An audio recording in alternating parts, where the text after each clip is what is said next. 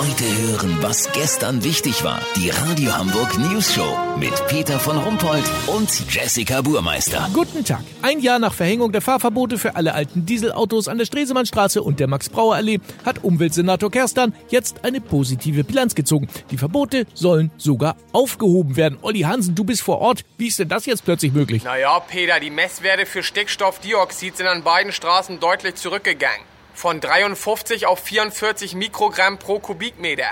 Ah, also machen 9 Mikrogramm den großen Unterschied aus, oder wie? Anscheinend, Peter, die Luftverbesserung ist spürbar. Es hat sich hier in der Gegend im letzten Jahr auch einiges getan. Vor allem im Bereich Flora und Fauna. Es wurden schon mehrere Luchse und Sumpfohreulen gesichtet.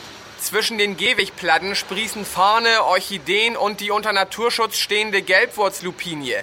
Es riecht hier seit Monaten auch nicht mehr nach Dieselruß und Abgasen, sondern nach Eukalyptus, Tannharz und Nadelwald, gleichzeitig aber auch nach einer kleinen Meeresbrise. Olli, jetzt hör mal auf. Echt, Peter? Viele Leute mit Atemwegsbeschwerden kommen inzwischen extra aus anderen Stadtteilen wie Barmbek, Neugraben oder der Hafen City hierher an die Stresemannstraße, um die gute Luft zu genießen. Der Umweltsenator sagt, noch ein Mikrogramm weniger, dann ist halb Altona Luftkurort. Ja, aber das ist doch toll. Warum wartet man denn nicht äh, noch so lange ab?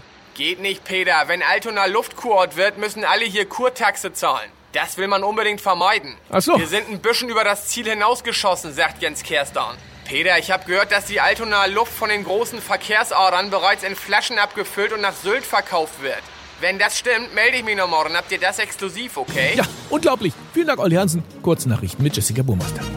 Wichtige Änderungen im Juni 2019. Banken, sie dürfen eingehendes Geld auf Girokonten ihrer Kunden künftig behalten und verzocken. Knackwurst Air, Passagiere vom Billigflieger müssen künftig im Eco-Tarif die Bremsklötze der Maschine entfernen.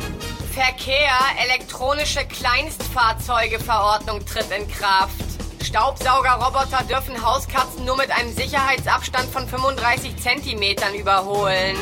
Das Wetter. Das Wetter wurde Ihnen präsentiert von Knackwurst Air. Ab 4 Euro nach Kapstadt. Beachten Sie unsere Aufpreise für Atemluft während des Fluges. Knackwurst Air. The cheapest way to get poor. Das war's von uns. Wir hören uns morgen wieder. Bleiben Sie doof. Wir sind schon.